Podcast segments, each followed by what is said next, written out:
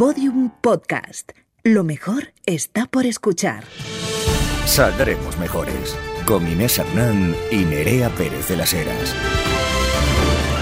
¿Este está dando un ictus? No, no me está dando ningún ictus porque además ya perfectamente sé identificar cuáles son los síntomas. Eh, yo te invitaría a que los buscas en internet y luego después también te tengo que apuntar a un vídeo maravilloso de una señora eh, que distribuyó el Consejo de Enfermeros de Huelva o algo así, que era un vídeo que se hizo en el año 2008 Sí. En el que te dicen qué hacer si le da a tu marido un infarto. Y entonces te lo explican eh, con, con el ritmo de la Macarena y muy divertido porque eh, simulan el acting. El caso está en que justo según estaba sonando la sintonía del programa, querida mejorcita, he dicho, jo, cómo me pica la pierna, mientras sencillamente me rascaba el brazo. O sea, eh, estoy en unos niveles ya de disociación corporal que para qué contarte, querida. Pero, ¿por qué no decirlo? Muy contenta, Nerea. Y muy guapa, cariño. Siempre guapa, luminosa, que te sale la luz de dentro. Que cuantos más años cumples, mejor estás. Si es que esto lo digo constantemente, si es que es una cosa de verdad, que es que te vas haciendo como más auténtica, mejor. Es que, a ver, es verdad que te vas como componiendo, Sí, sí, sencillamente. te, vas componi- te vas solidificando. O sea, eres una baba, con 20 eres una babilla y de repente te vas haciendo sólida. Eh, vas definiendo los contornos y te conviertes. En un tardígrado. Bueno, eh, a ver, eh, Nerea, ¿cómo estás tú? Quiero saber. Yo estoy fenomenal, estoy muy contenta de haberte enseñado, de hecho, a los tardígrados. Buscad en internet imágenes de los tardígrados, que son unos organismos muy simpáticos que tienen forma como de osito con seis patas. Y, Es, eh, y sobreviven bueno. en el espacio. Entonces, se lo he dicho a Inés, les lo he enseñado y, y le ha parecido. ¿Quién podrían, eh. ¿Quién podrían sobrevivir en el espacio? Pues las gijonesas y las irunesas, que vamos allí a veros este fin de semana. Gijón, verdad. queridas, cuatro sillas nos quedan. Irún la semana que viene, otras cuatro también. Pues nada, que ahí os esperamos. Vamos a eh, dar caña, dar guerra. El show es Eh, de risas. Es de risas, por supuesto. Y, por- y, y bueno, ¿por qué no decirlo? Que de pronto tú al final nos llegas ahí con una miel mil flores, nos la llevamos también a casa, porque es que últimamente llegáis a los shows con una cantidad de obsequios que es que nos sentimos agasajadas, nos sentimos Jesulín de Ubrique en la corrida para las mujeres que le tiraban bragas, os lo juro. O Bragas sea, no queremos, tenemos suficientes, pero bueno, nos hacéis como cosas artesanales, un cuadrito de macramé que lo tenemos las dos en casa, ideal que pone SM, saldremos mejores. Mm, eh, como pen- artesanías muy específicas, pendientes con flores solidificadas Integradas. dentro, cosas muy, muy, Claro, muy chungas. lo que ocurrirá cuando eh, pues eh, sea el colapso, en definitiva. Pero bueno, es una pequeña muestra del colapso, lo que nos encanta, por cierto. Hoy programa interesantísimo, dos invitados de ensueño. eh, pero bueno, vamos a darle aquí una repasada rápida a las cosas que queríamos comentarte, querida. Rapidísima. Saldremos mejores. Carrusel de noticias. Bueno, eh, grosso modo yo te tengo que decir que estarás notando que hace calores, de pronto frescores, eh, de pronto Consejo de Ministros eh, urgente para implantar medidas y limitaciones para paliar la sequía. Efectivamente, queridas, estamos ante alertas de riesgo de calor extremo. Esto mm, ocurre o viene ocurriendo en todos los veranos desde hace tiempo, o sea, no es ninguna novedad. Sí que es cierto que hay un cierto calentamiento progresivo del globo terráqueo. Uno tochete. pe- pequeñito porque evidentemente colapso, emergencia climática, eh, pero eh, bueno, pues ya se van eh, implementando medidas como pues a qué hora se puede salir de los coles para que no les dé una parrajada a los pobres niños y niñas sevillanos, eh, qué está ocurriendo con los aires acondicionados en los centros escolares, bueno, esfuerzos políticos, esfuerzos políticos Qué que hay que hacerlo y evidentemente que son impactos que a nivel electoral pues no tienen a lo mejor una conversión en el plazo inmediato, pero que se requieren porque, bueno, España es un país se- sequillo, sequillo, las doñanas, acuérdate, pues mal. Doñana, mal. Doñana no se puede la secar. mierda seca. Según datos de la Agencia Estatal de Meteorología, el primer cuatrimestre de 2023 se ha registrado como el inicio de año más seco desde que hay registros, que es 1961. O sea, que lo de la sequía es serio, es real. ¿Puedes hacer tú cosas por tu cuenta? Obviamente, pero lo que se necesitan son esfuerzos políticos que a nivel estructural aquí y en todo el mundo que nadie quiere hacer porque, claro, eh, suponen cierto sacrificio de la población que luego no se traduce, como decía Inés, en votos porque te requieren sacrificio con muy poco beneficio, porque que tú ahorres agua este año no significa que el año que viene vaya a hacer más fresquito en verano. Pues hija mía, ¿qué le vamos a hacer? Esa es la putada del cambio climático, que es que todos pierden, todos pierden, de momento todos pierden. Esto que comentabas de que los colegios van a cerrar en Andalucía a las 12 de la mañana, mm, plantea otra, porque el 85% de las aulas no tienen aire acondicionado, plantea el problema de que demonios van a hacer Hacemos las con con esas baby, criaturas. No me llames, porque claro, evidentemente eh, eh, tenemos acaso conciliación familiar a día de hoy de forma efectiva. Eh, bueno, primero garantizada por ley y segundo, eh, moralmente correcta, eh, ads- adscrita en las empresas? Pues en su mayoría. En su mayoría, no. Hay gente que entiende, hay gente que entiende un día, y un, hay día que, que, que- que, bueno, pues que por qué no, hoy por ti, mañana por mí, pero esto no puede ser sistemático. Entonces, bueno, pues a lo mejor un poco de eso vamos a hablar también en el tema de hoy, Nerea. vamos a hablar precisamente de cómo adaptar eh, un poco las necesidades vitales que vamos teniendo, no solamente nosotras, sino nuestro propio planeta Tierra, en torno a eso que gira eh, en nuestras vidas, que es el trabajo. El trabajo que ya sabes, Nerea, que tenemos un buen dato alcanzado. eh, a nivel de afiliados, pero a ver en qué condiciones, porque al final si tú tienes Siempre, siete a trabajos eh, a 5 condiciones. euros, pues tú me dirás. Hablando de condiciones laborales, amiguita, Ay. tú has leído así por encima como en diagonal que hay una huelga de guionistas en Hollywood y te ha parecido que a ti que pu- puñetas te importa, que a ti no te afecta. Eh, tú piensas que estás todo el día ahí enganchada a las plataformas, que es la única satisfacción y evasión que tienes, que es ver Wakanda Forever una y otra vez para evadirte de tus Succession. problemas. Succession, qué buena es Succession. Pues es que me hizo muchísima es la gracia puta porque serie del en esta Eh, huelga de guionistas había una persona que llevaba un cartel gigante que decía o me pagáis o os hago spoiler de Succession y me encantaba. Eh, no se me ocurre mayor argumento que ese eh, eh, real. Eh, Dead Ringers. Dead Ringers. Haría un programa entero de Dead Ringers, la verdad. Bueno. Os contamos que 15 años después de la última huelga, los guionistas de Hollywood eh, se, han, se han puesto en huelga. Nosotras nos gustan muchísimo los esfuerzos de los Hombre, obreros y, el, las obreras. el entertainment, querida. Hombre, los obreros y las obreras, esta gente ya, es, hay mucha gente que, as- que está asentada, que cobra bien. Tenemos que decir que es una carrera de muy largo recorrido. O sea, quiero decirte, contar historias no es ninguna tontería.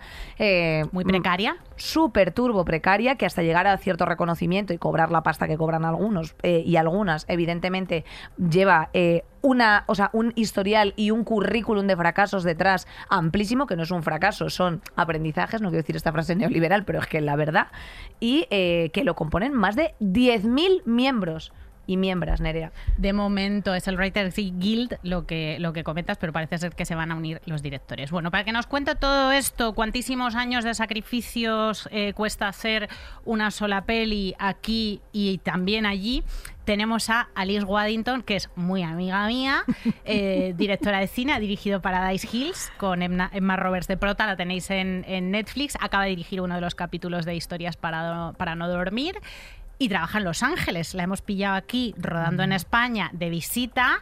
Yo el otro día ahí con unas limonadas le pregunté de la huelga de guionistas y me contó unas cosas muy interesantes. Hola, cariño, ¿cómo estás? Hola, buenas tardes, mi amor. ¿Cómo Qué estás? ilusión, Alice, La última vez que nos vimos en los medios me trajiste una tortilla. ¿Hoy me has traído una también? ¿O hoy No, no somos agua, tortilleras? agua. Hoy no- hoy somos pues, tortilleras ahora y perdón, siempre. Lo siento muchísimo. Mira, eh, yo siempre pienso en una anécdota que contaba el otro día eh, Alex O'Keefe, que es uno de los escritores de The Bear, que es uno de los shows probablemente más galardonados este año, eh, apunta en, lo- en los Emmy. Eh, decía que estuvo yendo a la ceremonia con una pajarita prestada eh, porque tenía un sueldo eh, negativo en su cuenta de banco. Y después de historias como esas han ido saliendo cientos de ellas. Yo he escuchado muchísimos amigos y amigas, compañeras y compañeros, algunos de ellos quieren dar nombres y otros no, pero muchas hablan de un nivel de precariedad muy grande que está influenciado al final, cariño, pues porque estamos hablando de unas plataformas que son muy poco transparentes con sus números, eh, que te- durante el primer año no te pagan nada de residuales. Los residuales son un poco eh, el dinero que se te paga porque ha habido gente que ha visto lo que has hecho, básicamente, ¿vale? Plataformas de Entonces, streaming, hablamos de todas las plataformas grandes de streaming. Eh, que, eso que es. te- porque cómo funciona eh, una contratación si nos la puedes más o menos contar. Lo que ocurre es que eh, precisamente lo que se está discutiendo ahora son los contratos, porque eh, lo que tiene que ver con los números eh, se pone en esos contratos que dependiendo de la cantidad de personas, o eso era el modelo antiguo cuando se ponían las películas en cine, en salas, dependiendo de la cantidad de personas que vayan a ver tu peli, a ti te pagan más o menos de residuales, que es el dinero que a ti te mandan a tu cuenta bancaria eh, una vez se ha terminado de poner la peli en cines y te lo van pagando como pues por un grupo de meses, ¿no? Entonces lo que está ocurriendo aquí es que como eh, contractualmente las plataformas dicen, ah, nosotros no podemos ser transparentes con los números, no claro. podemos garantizar cuánta audiencia ha tenido esto, eh, entonces se pide esa transparencia en primer lugar eh, y se pide que por lo menos se pongan las películas de plataformas 12 meses en los cines, ¿no? Porque ahora mismo simplemente se están soltando con muy poquita promoción eh, pues en varias de, esas plataformas digitales. eh, producciones en las que igual tú has metido de repente cuatro años de tu vida. Claro. Como ha sido tu el- caso, Como ha sido claro. el caso mío, por ejemplo, con Paradise Hills. Mi experiencia con Paradise Hills mm, es cierto que fue buena, pero yo durante ese primer año no tuve ningún tipo de residuales de la película. Eh, o sea que ¿Y cómo vivís ese año?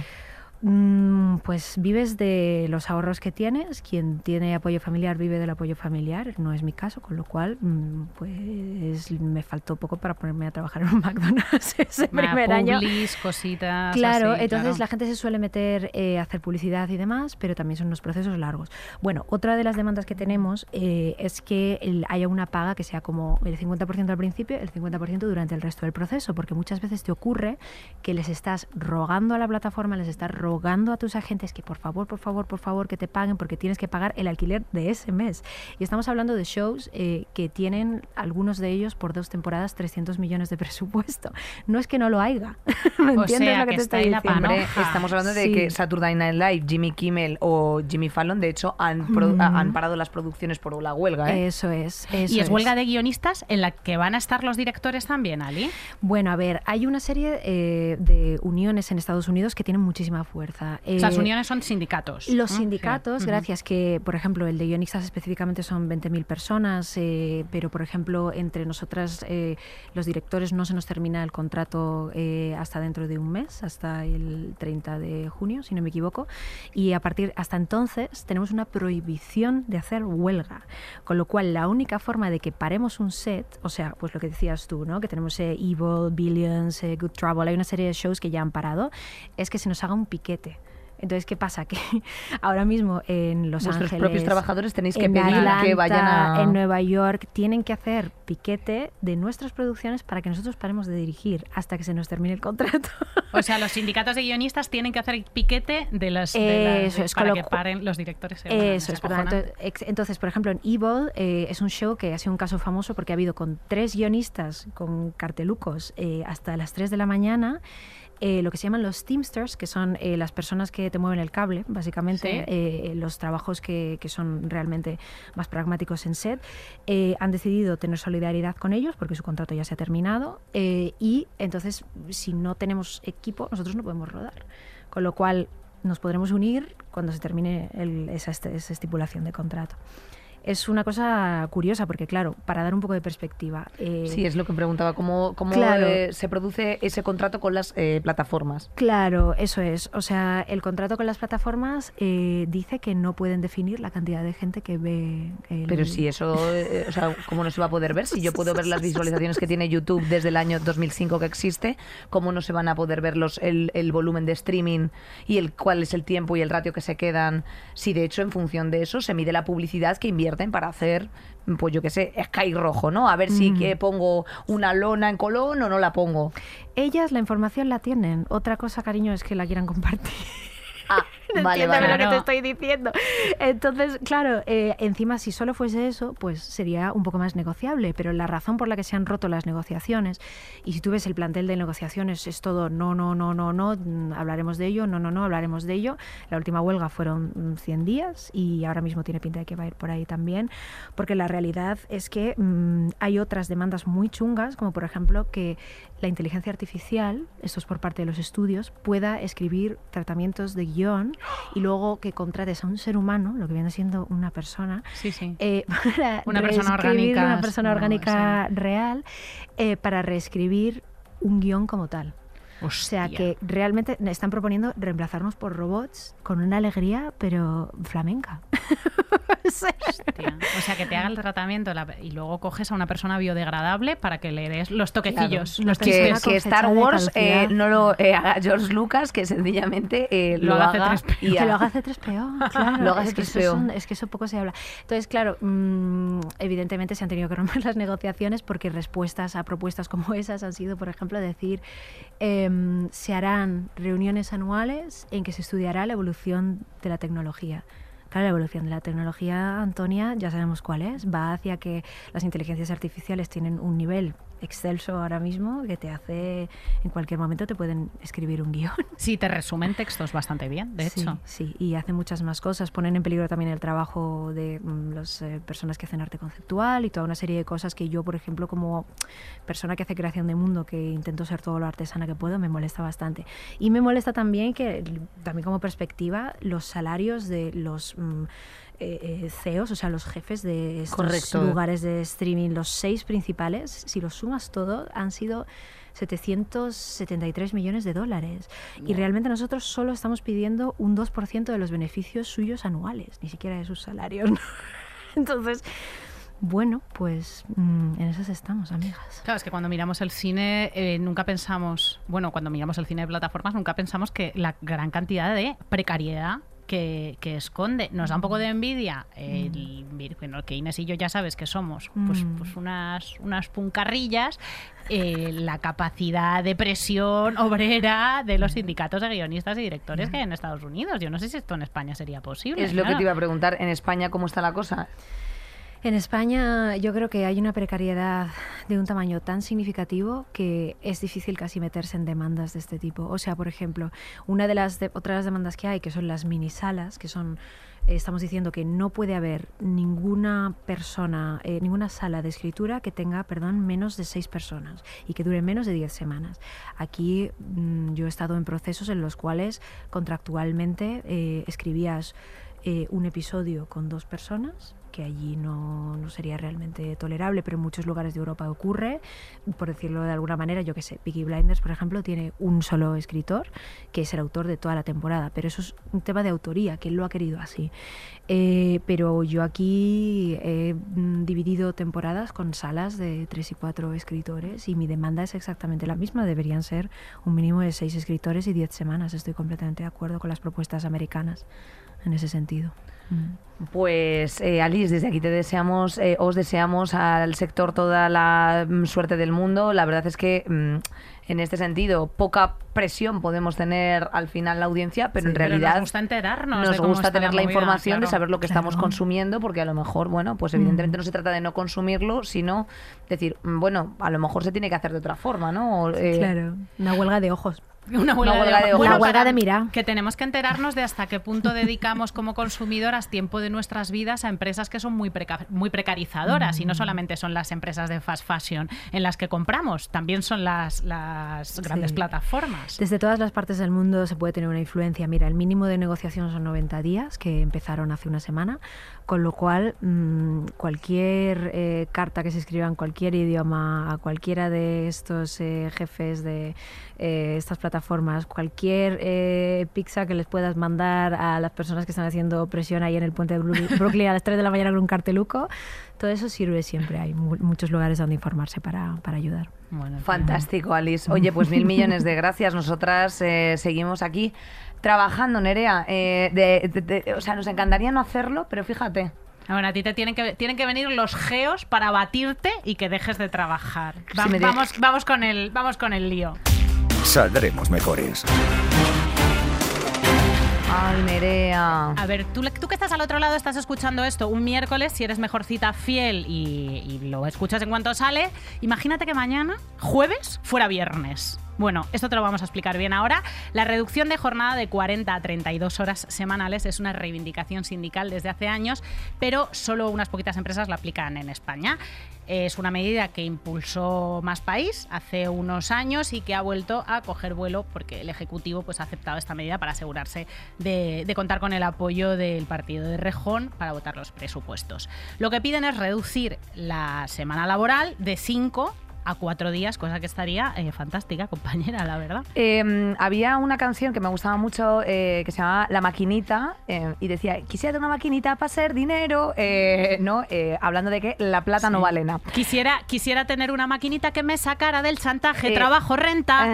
Quisiera tener una maquinita, efectivamente, que sencillamente, dado que estáis haciendo unas inteligencias artificiales maravillosas para poder recrear a Ana Obregón saliendo con un bebé comprado de su clínica de Miami, ¿por qué no hacer esa inteligencia artificial para, eh, bueno, pues nosotras dedicarnos un poco también a, a- a- a producir en, en favor de la humanidad. A producir belleza, ideales, eh, soluciones, Joder. descanso, eh, carantoñas a los gatos, cuidados a los bebés y a las viejas y a las abuelas y a las y a las cuñadas. Y Es que eso es lo que queremos y lo que se nos da bien. Pero, sin embargo, los datos del Eurostat dicen otra cosa muy distinta, y es que los españoles trabajamos de media 36,4 horas por semana. Tengo que decir que mejor dato de historia eh, desde el 2008 en números de afiliados a la Seguridad Social, dos décimas más que la media de la UE, eh, donde, pues, por lo que sea, la gente dice eh, en mi nombre, ¿no? Yo me voy a mi puta casa, lejos de las 29,3 horas de Países Bajos o de las 32,6 de Dinamarca. Estos defensores de, de la medida, la jornada de cuatro días, haría crecer la productividad y el bienestar de los trabajadores, yo creo que sin lugar a dudas para todos. Mejoraría, por otra parte, la salud laboral de los empleados al tener más descanso y, bueno, en general estaríamos con una ligera y liviana sonrisa, no eh, pues como todas nuestras compañeras que nos vamos eh, eh, cruzando por aquí con los eh, por los pasillos que tienen tos y no se pillen la baja laboral porque nadie las puede sustituir. Eh, tienen sencillamente cansa- cansancio, efectivamente. O sea, Sí. vas haciendo una, una copia, una acumulación de cosas en las que, evidentemente, eh, también tenemos que tener derecho a pues darnos unos besos libremente y tener ganas de ello. Es que, claro, nos tienen anuladas, es que no queridas. tienes cuerpo para darte unos besos y es que por los Eh. De aquí la gente es que son como un huevo cocido con dos ojos pintados, esas caras, da una lástima verlas. Es imagínate que encima se lo dan entre ellos. ¡Ay, Dios mío, qué horror! Los bueno, ascensores en los descansillos. Para hablar de todo esto hemos traído a The One and Only Íñigo Errejón, diputado de Más País, también, también doctor en Ciencia Política por la UCM. Querido, ¿cómo estás? Bien, muy bien, gracias por invitarme. ¿Has visto que nos vamos quedando todos sin voz aquí de trabajar tanto? De, Encima, de- de bueno, es que- trabajar tanto y del aire también, ¿eh? Pero bueno, sí, de Sí, trabajar tanto. del aire contaminado. Qué buena, qué buena arranque de conversación. Porque, Fíjate cómo lo he metido, no, no. Fíjate, porque como eh, si no estuviésemos en la puta mierda ya, ¿verdad? Tenemos ya todo, o sea, to- todo en contra, todo en contra. O sea, es que hemos normalizado como que a la vida uno viene a sufrir y a estar cansado. ¿No? Como que la vida es eso. Ya como si fuéramos como eh, eh, siervos eh, feudales, ¿no? Que vienen El Valle a- de lágrimas. Ojo, siervos feudales, pero en tu rato de consumo, señor feudal, ¿no? O sea, Claro, que- claro, eso es lo Como que estás peor. súper explotado, pero, en- pero en tu rato pides unas salitas de pollo y te tienen que llegar en dos minutos y si es posible que te lo dejen en el ascensor y no, ¿no? Es como está este truco de que durante eres siervo durante 10 horas para poder ser señor, ya ves tú, señor, ¿de qué? De pedirte unas salitas. Pero señor durante, durante otras dos. Sí, yo creo que hemos normalizado que lo hemos visto en nuestras madres y en nuestros padres, sobre todo en nuestras madres, que la vida es estar cansado, que la vida es no tener tiempo para aquellas cosas que te gustan. Eh, y lo hemos normalizado como que la vida es eso. De hecho, hay mucha gente que a lo mejor me escucha a mí decir esto y dice, bueno, claro, ¿qué te has pensado? Te has, te has caído un guindo, ¿no? Y ahora lo descubres. Bueno, es que la vida no tendría que ser eso. O sea, que a lo mejor hace falta reivindicar una política más ingenua. O sea, que la vida no tiene que ser sufrir, ¿no? Yo- Ni estar cansado. Yo creo que lo primero que se pregunta a la gente es cómo es posible y sostenible el hecho de que las empresas eh, tengan modelos de, de reducción de jornada y que esto siga siendo igual de productivo para el sistema capitalista, que es algo que, que parece que hay sed, ¿no? En plan de nombre, si no estás 40 horas, parece que esto no va a tener ¿Cómo vamos a contaminar al ritmo que estamos contaminando? Exacto. Claro, hay dos cuestiones. La primera es em, que no necesitamos tantas mercancías como producimos. De hecho, la Tierra no aguanta que produzcamos tantas mercancías. Hay que producir menos, redistribuir más, producir lo esencial eh, y vivir mejor y con más tiempo. Esa es la primera, porque básicamente el planeta lo estamos inundando de muchas cosas que nadie consume. De hecho, de cosas que se producen para que nadie las consuma. Los supermercados tiran permanentemente comida y lo saben. Saben que producen más comida de la que se va a consumir. Las marcas producen muchas cosas destinadas solo a tirarse. Em, por una parte, producimos demasiado. Eh, pero por otra parte, no tenemos un problema de no tenemos un problema de productividad. Hoy las máquinas y la tecnología hacen mucho trabajo que antes lo hacían las, cabezas y los cuerpos humanos, ¿no? Lo que pasa es que ese, ese trabajo, en lugar de haberse convertido en tiempo liberado para los trabajadores, se ha convertido en más precariedad. Pero en realidad es obvio que hoy hay muchas de las funciones que hacíamos nosotros, digo nosotros los seres humanos, que ahora hace la, hace la tecnología. ¿Y eso por qué no nos ha liberado tiempo? Eh, bueno, porque, porque ha habido una disputa. Ese, ese trabajo que las máquinas nos liberan se ha convertido en más riqueza para unos y más precariedad para, para la mayoría. Pero cuando a la gente se pregunta, ¿sería posible que trabajáramos eh, 32 Porque el experimento, el programa piloto que nosotros hemos puesto en marcha es o de cuatro días o de 32 semanales, según en cada empresa cómo se lo quieran distribuir. ¿no? Porque a, a veces, por ejemplo, para conciliar hay gente que prefiere 32 semanales salir antes pero, pero, pero trabajar todos los días o gente que prefiere dejarse, no sé, el viernes o el lunes libre. Y hay gente que dice, ¿cómo es posible? ¿Cómo sería posible las 32 horas? Pues de la misma forma que se hicieron posible las 40. Es que cuando en 1919 en España, la huelga de la canadiense, la CNT conquista las, las 8 horas de trabajo. Ocho horas de Siempre nos olvidamos de la tercera parte. Ocho de trabajo, ocho de Remunerado. descanso. Ah, bueno, no, con el Claro, mismo ocho- sueldo. pero- Estamos hablando de empleo, sí, pero claro, ocho de remunerado. descanso Ah, bueno, claro, y, claro. y ocho de ocio. Y ocho de ocio, que es la parte que siempre se olvidan, que es la reivindicación de los trabajadores a tener alma, a poder hacer cosas bellas en la vida, ¿no? A, a tener tiempo para uno mismo. Y cuando eso se consigue, todos los periódicos, todos los grandes opinadores, todos los expertos dicen es imposible, la economía no lo aguanta. Y claro que lo aguantó. Eh, si es que en realidad el problema hoy no es el número de horas, sino como lo, lo productivos y la capacidad de trabajo que tengamos, y eso tiene que ver con estar descansado, con estar motivado, con poderte formar. De hecho, todas las empresas que lo prueban y que se mantienen, no se mantienen por conciencia ecológica o por conciencia, digamos, de abolición del trabajo. Se, se mantienen porque les, porque les sale a cuenta. Porque trabajadores que están mejor, que están más descansados, son trabajadores que producen y que crean más.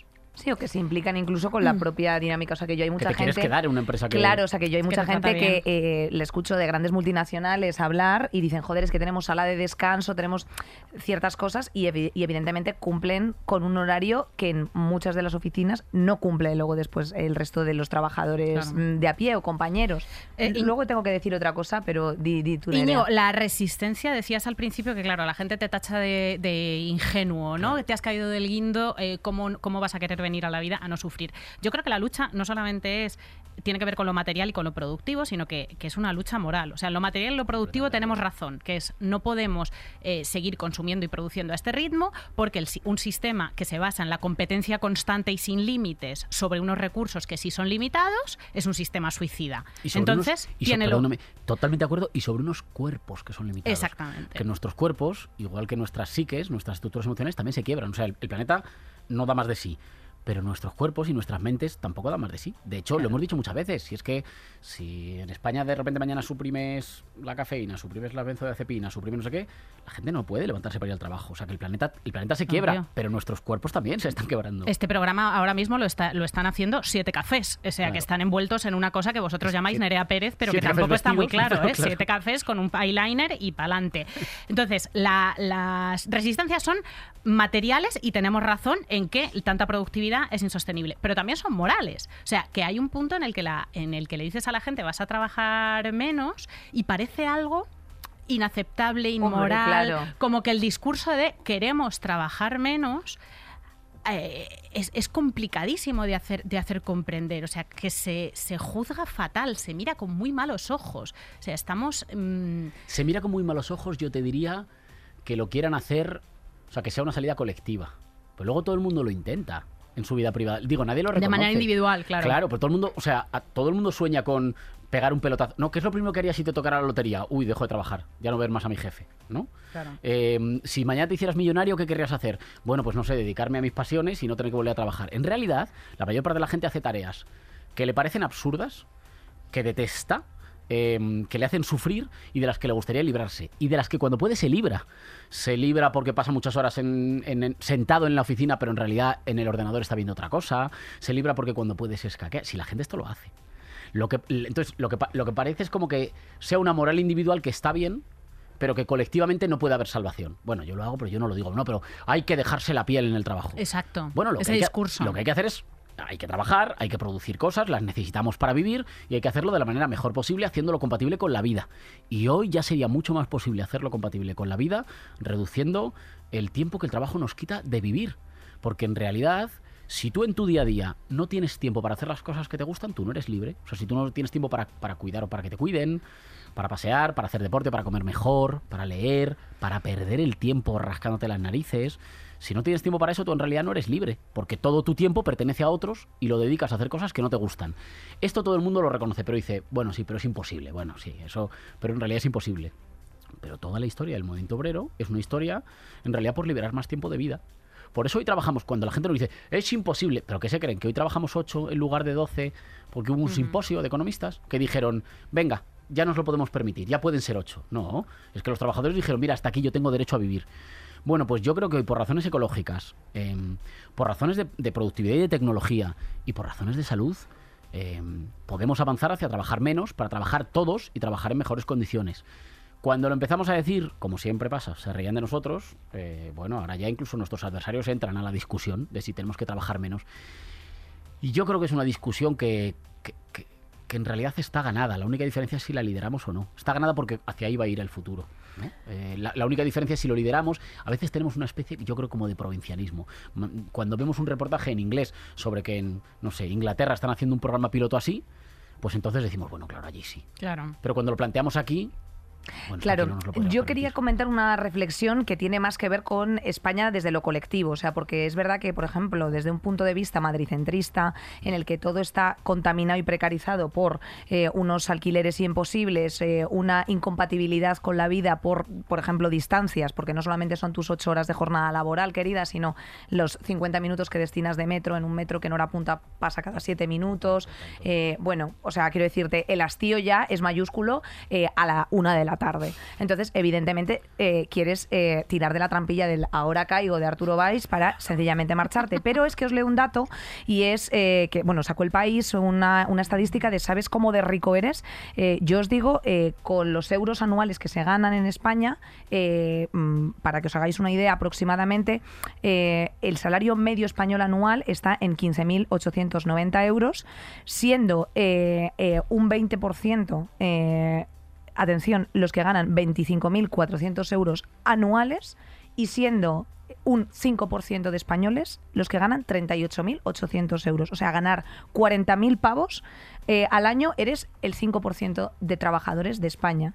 Eh, esto en comparativa con cualquier tipo de trabajador europeo, eh, quiero decirte, eres turbo pobre. O sea, que cuando el nivel de vida es el mismo. Cuando, cuando el nivel de vida en grandes ciudades es así. Entonces, eh, eh, retomo, quiero decirte, esto es absolutamente sistémico. O sea, quiero decirte, nosotros estamos produciendo para afuera de forma barata, o sea, estamos vendiendo barato, estamos consumiendo caro. Eh, no sé, no sé, quiere decirte cómo mm, puede casar esta propuesta que se está haciendo de reducción de horas en la que logremos que eh, hacer propuestas atractivas para los empresarios. Yo tengo que decir aquí eh, que soy empresaria y que yo he hecho la distribución de la jornada laboral eh, que se llama Como te salga del coño.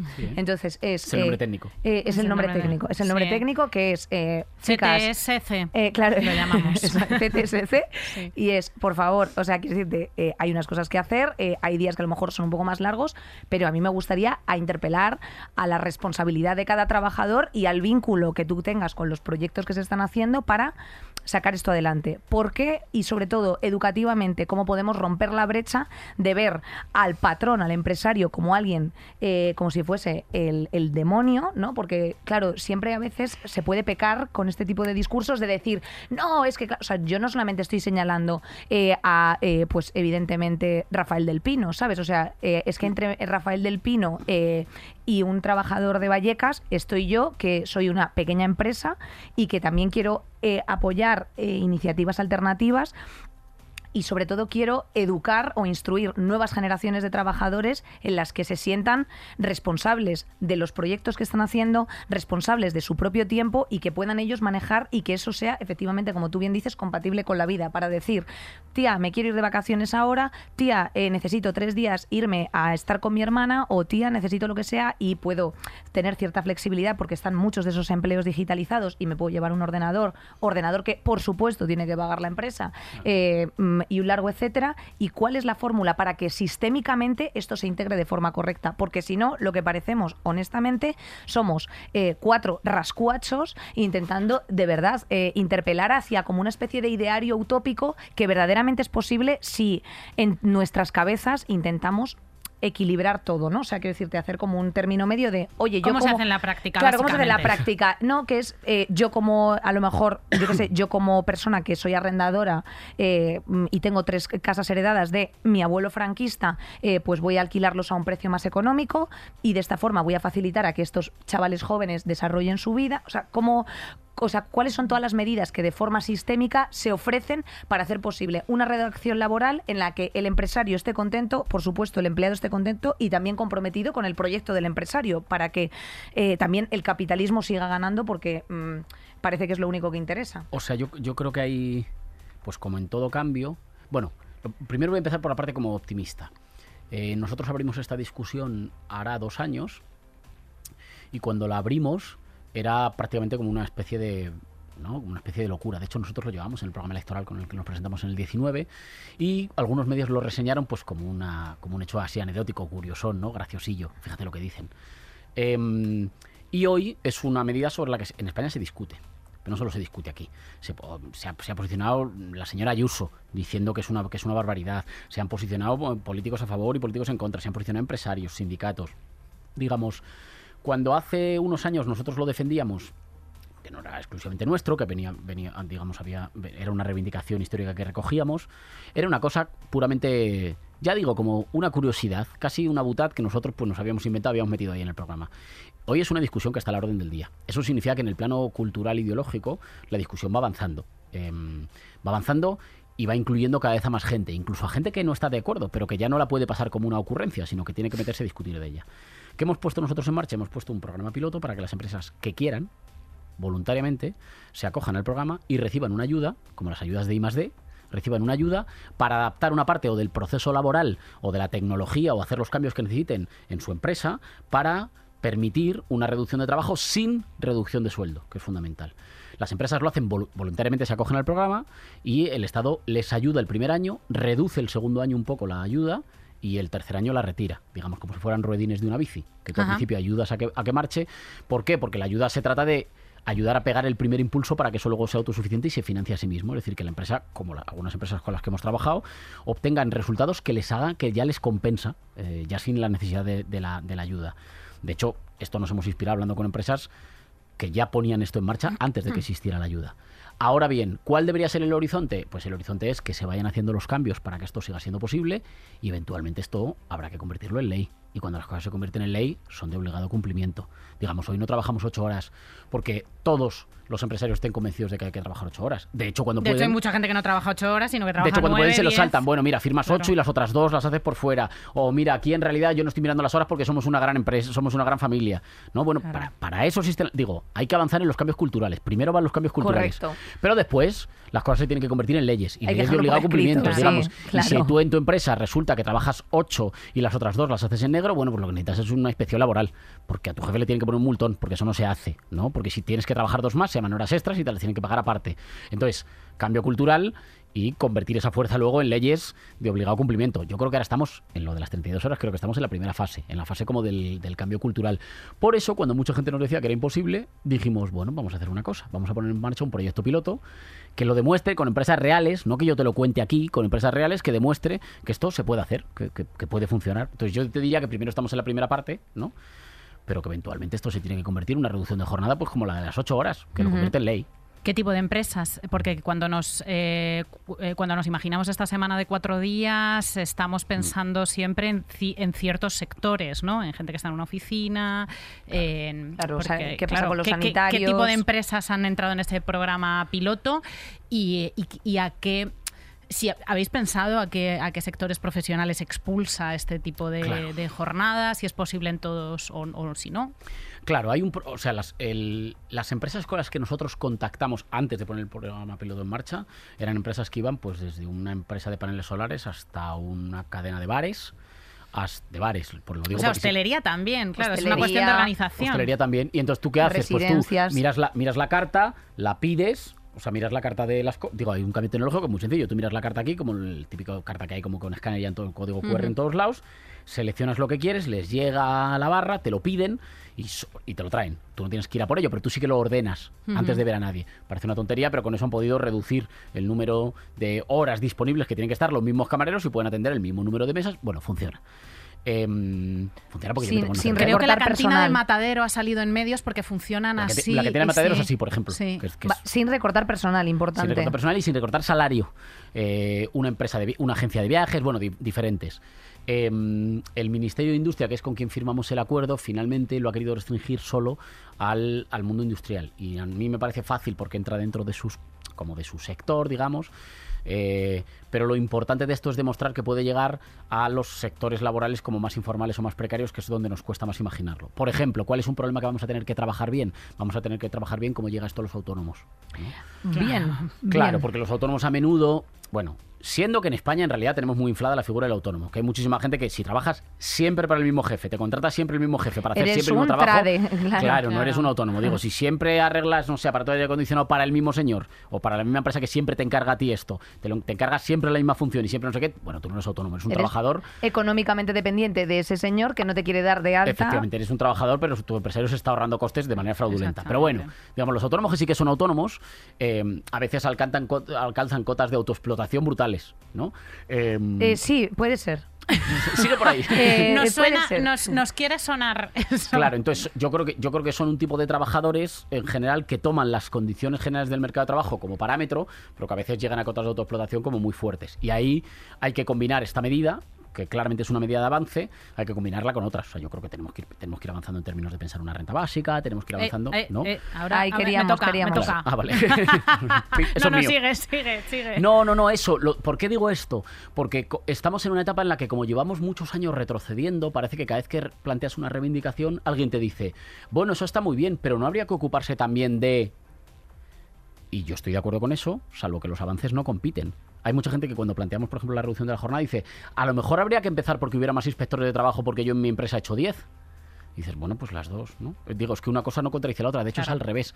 Si demostramos que en un lado aplicamos fuerza, nos juntamos y somos capaces de producir avances y ga- ganar derechos, por ejemplo, en este caso, liberar tiempo para que tu vida sea mejor. bueno, pues- Sistémicamente obligas a que otras cosas Claro, se vean y- y, modificadas. además das un ejemplo, das un ejemplo de moral. Si no, nosotros ya no necesitamos ejemplos de que las cosas van mal. Necesitamos ejemplos concretos de que se puede avanzar. De que las cosas van bien, sí, Claro, entonces de que se puede sobrevivir. de que se puede sobrevivir. Entonces, cuando produces un ejemplo de que las cosas van mejor, estimulas a otros a luchar para que las cosas puedan ir mejor. Pero, pero no, no van, los avances en un campo no van en contra de los avances en el otro. Los derechos, se nos ha metido en la cabeza una especie de idea, yo creo, muy, muy liberal y muy reaccionaria de que los derechos compiten. Si avanzas aquí, retrocedes aquí. Bueno, ¿quién ha dicho eso? No, en absoluto. Total. Bueno, ¿no? tú siempre dices eso de que, de que es una memez la frase de, de mi libertad termina donde empieza la tuya Es una o tu libertad. peligrosa. Es una frase peligrosa, es como no, las, las libertades, o sea, mi libertad y la tuya tienen que ser por fuerza compatibles e inseparables. O sea, por- pero para poner un ejemplo, mi libertad de vivir sin miedo a que si mis hijos se ponen malos tienen un pediatra, compite con la tuya. No, no, De hecho, claro. es al revés. Es al De hecho- revés. de hecho, si Es- cons- eh, claro. si las libertades compiten, Sí. estamos jodidos. O sea, pero es que absolutamente. la libertad compiten es una idea mercantil según la cual eh, en realidad compiten porque o te piso, o te piso yo, o te lo compras tú o me lo compro yo. Bueno, pues pongo ese ejemplo. La libertad de vivir sin miedo a que mañana tu hija se pone mala a las 10 de la noche y no hay pediatra en tu centro de atención primaria o no o tienes que esperar muchísimo en urgencias porque no hay personal suficiente, esa libertad compite con la de tu vecino, es al revés. Si consigues que haya suficientes pediatras en los centros, si consigues que haya médicos en los centros de atención primaria y que haya Claro. pediatras, tu libertad y la de tu vecino no compiten, van juntas. Eh, y, y de hecho se retroalimentan, ¿no? Eh, Sé que parece una cosa muy filosófica, pero es que me parece como una batalla absolutamente crucial. Bueno, es estar es, es, eh, quitarnos una idea que tenemos en la cabeza, esto de las libertades compitiendo. Hablando de ampliación radical y absoluta de la libertad, has mencionado la renta básica. No sé si estás hablando de la renta básica universal, Sí. condicional. Sí. eh, que aquí lo hemos hablado alguna vez, o sea, la Sí. renta, una renta básica que tus necesidades materiales básicas como ciudadana estuvieran cubiertas, eh, sería un enorme avance en salud mental, un enorme avance en feminismo, un enorme avance en ecologismo, eh, porque la gente se desplazaría menos, o sea, resolvería de un plumazo muchísimos problemas. ¿Cuán lejos estamos de una renta básica universal y por qué no está en más programas de, de izquierdas? ¿Por qué no estamos, o sea, por qué no estamos todas las feministas y solamente algunas hablando constantemente de renta básica universal? Todas las ecologistas, todos los partidos de izquierdas. No, no logro entender qué es lo que nos impide. Es demasiado utópica. En realidad no, porque en ambientes, digamos, eh, como más técnicos o más académicos se discute mucho. Yo creo que a veces da como da como un poco de cosa, como si al plantearlo te fueran a llamar, ¿no? No, o sobre todo eh, la, la pregunta automática que es ¿quién lo va a pagar? Es económicamente viable, Claro, ¿no? Hay, hay, hay- o sea, hay estudios que dicen que es económicamente, fiscalmente viable, o sea, que sí, se lo que puede. pasa, sí, lo que pasa es que los más ricos van a tener que pagar bastantes más impuestos. Claro, Claro, es que es una ah, pelea. esa- esa es la movida. Sí, Claro. sí. Lo que pasa Esa es que es alguien lo va a tener que pagar y ¿quién lo va a pagar? Los ricos. Bueno, claro, lo van a tener que pagar los ricos. Ojo, una buena parte de los ricos, los ricos más listos, no muchos de ellos están situados en España, los ricos más listos ya empiezan a pensar que esto lo van a necesitar. ¿Por qué? Por dos, dos razones. Yo no defiendo la renta básica por, dos, por estas razones, pero una buena parte de los millonarios cuando se juntan a pensar, pues hacen estos simposios en los que empiezan a pensar, digo, ya se lo plantean en Davos. ¿Por qué se lo plantean? No son mis argumentos, pero son los suyos. Uno, alguien tiene que poder seguir comprando las mercancías que se producen. Acojonante, claro. Es que si la gente tiene cada vez menos dinero, ¿quién va, quién va a comprar tus tonterías? ¿No? Es que, mm, digo, tú tienes que seguir vendiendo cosas permanentemente a una población que cada vez tiene menos dinero disponible y lo van a tener que poder comprar. Y en segundo lugar, cada vez son más costosas las políticas para pobres. Las prisiones, los trabajadores sociales, el acompañamiento, las intervenciones sanitarias, eh, la pobreza es muy cara tener pobres es muy caro. Digo, eso son sus argumentos. Sí, sí, los para, argumentos para mí es para mí es una aberración moral en primer lugar, ¿no? Pero es muy cara. Eh, es, eh, la cantidad de dinero que, que tienen que gastar los estados cada vez más en, En prestaciones sociales. en, presta- sí. en mantener, controlar, vigilar, castigar, aislar, separar, medicalizar a la gente como resultado de la pobreza y de la precariedad es mucho dinero. Es casi una cuestión moral, porque dices, oigan, y en vez de combatir la- a los pobres, ¿no sería más fácil combatir la pobreza? No, pero no sería más fácil, no para mí, que estoy Sino para- éticamente convencido claro, de la justicia social, claro. sino incluso para ustedes. Eh, eh, hay, un, hay un científico que cuenta que le, le invitaron una vez a uno de estos como simposios de estos como medio privados, encuentros privados que hacen los millonarios, pensando que iba a pasar con el colapso, ¿no? Decían, o sea, estas tonterías de, de Elon Musk, ah, de que de repente plantea, ¿no? Que va a mandar un cohete, le sale fatal, un cohete se le quema al espacio y le sale fatal. Varios, no sé de qué. hecho, han sido tres. Quieren montar urbanizaciones en el espacio. Claro, pero ade- además de una cosa que yo creo que es una cosa como de una masculinidad muy mal llevada, además de eso, hay otro problema que es que ellos se están empezando a dar cuenta que esto no da más de sí. Y empiezan a imaginar, ellos digo los millonarios, y empiezan a imaginarse escenarios permanentemente como de fuga. Hay que comprar agua porque esto se acaba, hay que fabricar búnkeres, hay que construir cohetes para que haya vida en el espacio. Que dices, oigan, ¿no sería más barato hacer, hacer este planeta habitable? Pero más barato incluso para ustedes, porque cuando hayan rodeado esto, este científico que contrataban le preguntaban, ¿cómo podemos garantizar nuestra seguridad si hay colapso? ¿No? Porque de últimas, incluso el último guardia que vigile nuestro búnker, a lo mejor un día nos traiciona. ¿Cómo hacemos para que los seguratas del Claro, colapso claro, no se rebelen contra Dices- nosotros cuando no haya agua? Oigan, comprar agua, fabricar vida artificial, eh, fabricar cohetes para irnos al espacio. ¿Qué os parece si intentamos poner un poquito de orden en este planeta? Eh, dejar de quemar combustibles fósiles porque nos estamos cargando el planeta, empezar a redistribuir las horas de trabajo y las horas de tiempo, empezar a poner los cuidados en el centro y hacer que la vida aquí sea un poquito más normal. Es que es, para mí es mejor, es más hermoso, pero incluso para ellos les diría, si es que os va a salir más barato. O va a salir más barato porque en realidad en el colapso no gana nadie. ¿no? Pero ellos no están pensando en parar el colapso, están pensando en cómo gestionarnos a nosotros durante el colapso. O sea, están pensando en cómo los cómo hacer para que los seguratas Bueno, del colapso es que hay mucha gente que no tiene presente el colapso. O sea, quiero decirte, hay mucha gente Pero los que... ricos sí, que es significativo. Sí, pero sí, pero, pero la gente de a pie, que es a la que nos dirigimos, o sea, que decirte, en una mirada horizontal, lo único que vas detectando es que eh, cada vez hay más problemas de salud mental, Claro. eh, cada vez está la gente Claro, más atascada es- y no es- sabes es por qué. importante. O sea, yo, no soy muy partidario, yo no soy partidario del imaginario del colapso como estas series en las que de repente un día todo se apaga. Eso no va a pasar. Lo que va a ir pasando es, lo que está pasando ya, es una transición más rápida de lo que creíamos hacia un planeta que se seca más rápido, que se incendia más rápido, donde la vida es cada vez más difícil, tenemos menos tiempo, tenemos menos salud mental, estamos más enloquecidos, peleamos más con nosotros mismos. Pero eso es una especie de empeoramiento paulatino de las condiciones de vida que no va a llegar un día que todo se apague, entonces de repente la gente... Es como lo de la rana a la que le va subiendo la la- la- el agua, ¿no? Sí. La calefacción, decía yo.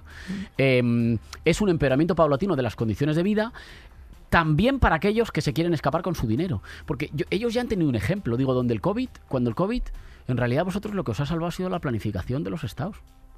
¿No? Que hubiera, que hubiera vacunas. ¿De qué te servía a ti vacunarte si no se vacunaban todos? O sea, si tú eras el más... Imagínate que las vacunas hubieran estado sometidas al libre mercado.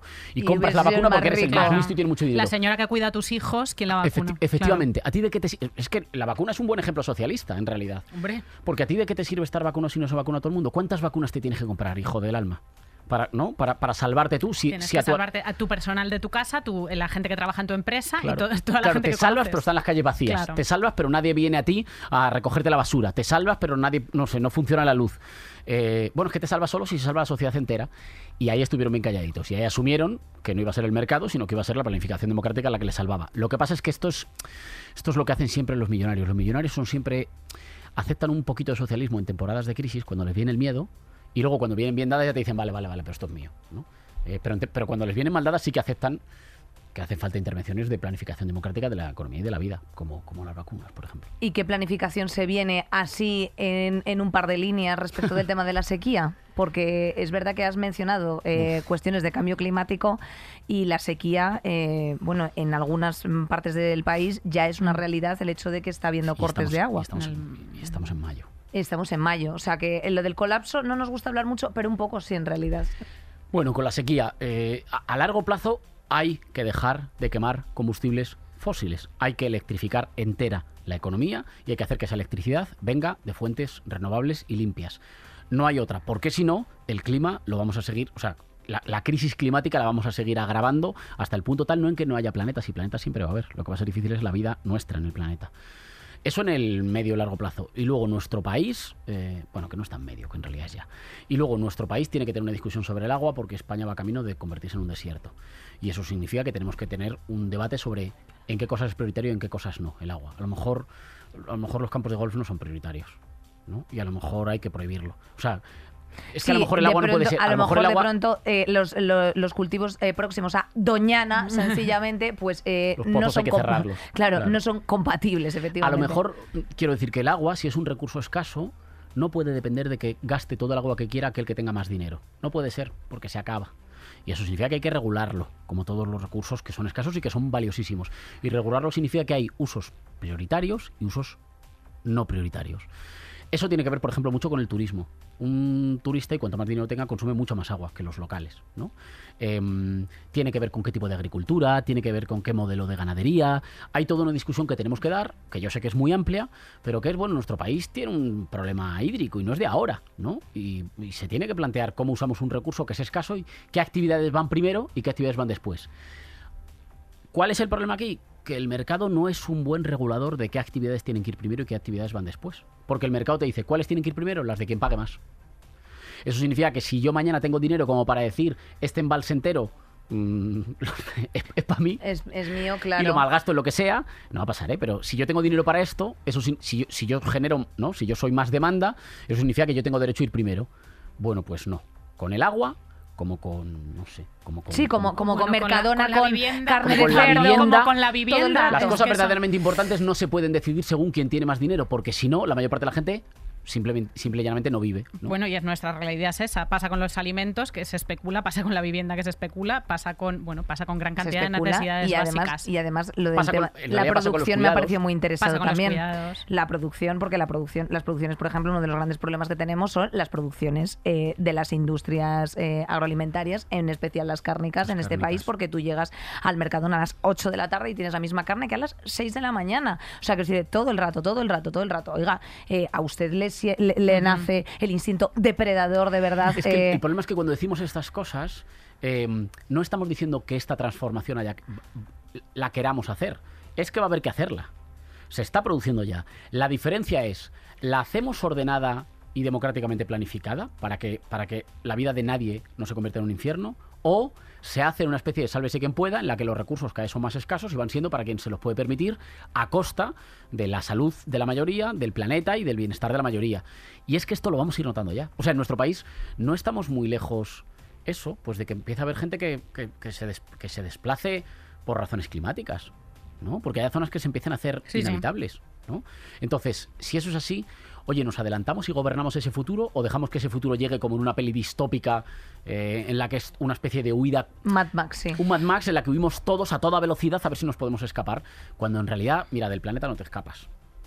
¿No? Ni, ni- y todos los que lo han intentado con los cohetes, esto se les ha Ya, total, tío. Pero Íñigo, eso políticamente es imposible. O sea, nadie quiere hacerse cargo de, de unas medidas que no van a generar en la gente unos beneficios insta- instantáneos. O sea, no va a ser más fresquito el año que viene porque empiece a gobernar Claro. eh, pasado mañana más país y tenga eh, y unas medidas sobre sostenibilidad.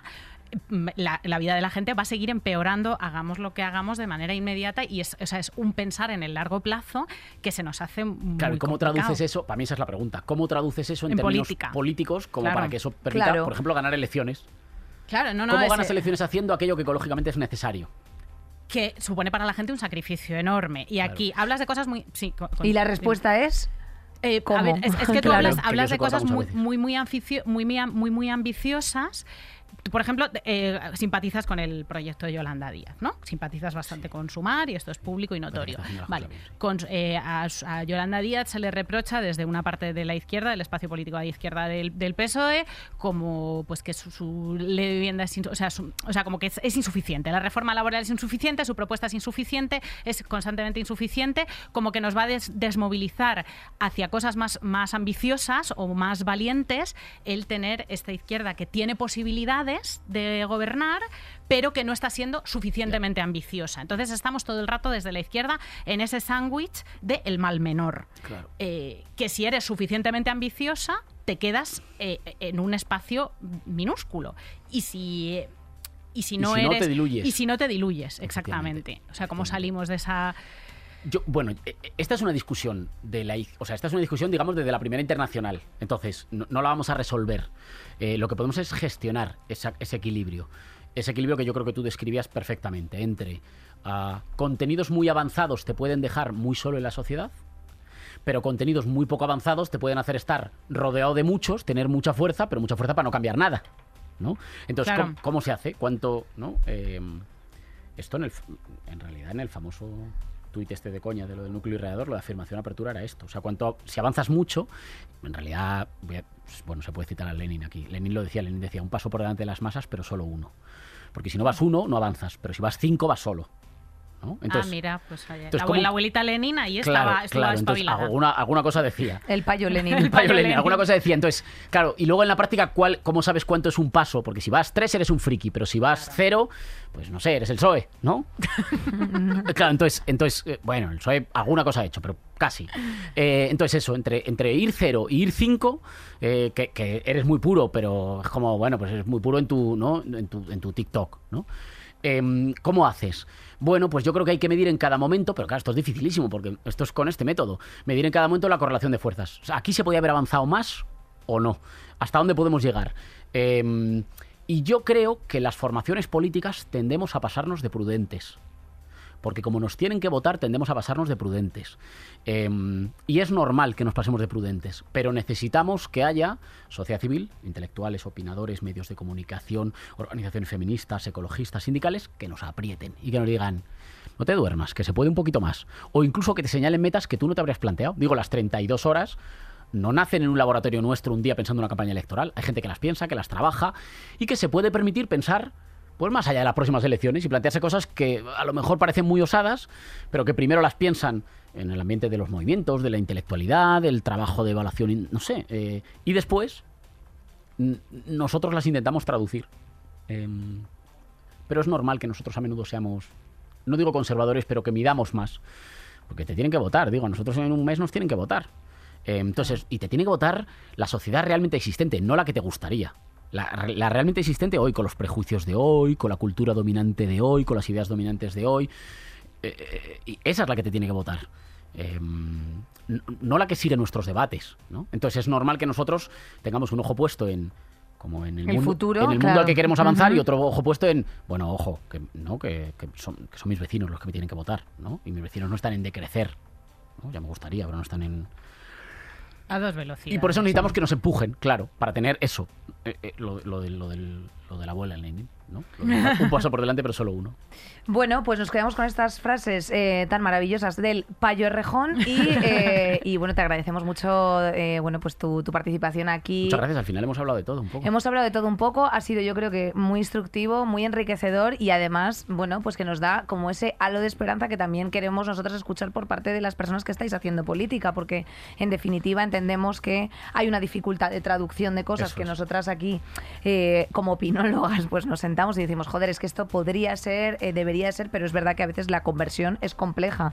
Y también ponernos en el, en, el, en el papel o en el nivel de qué son las cosas que de forma plausible se pueden hacer, que no nos tiren para atrás. Lo, hemos visto también con leyes feministas o con leyes LGTB que están ocurriendo todos los días.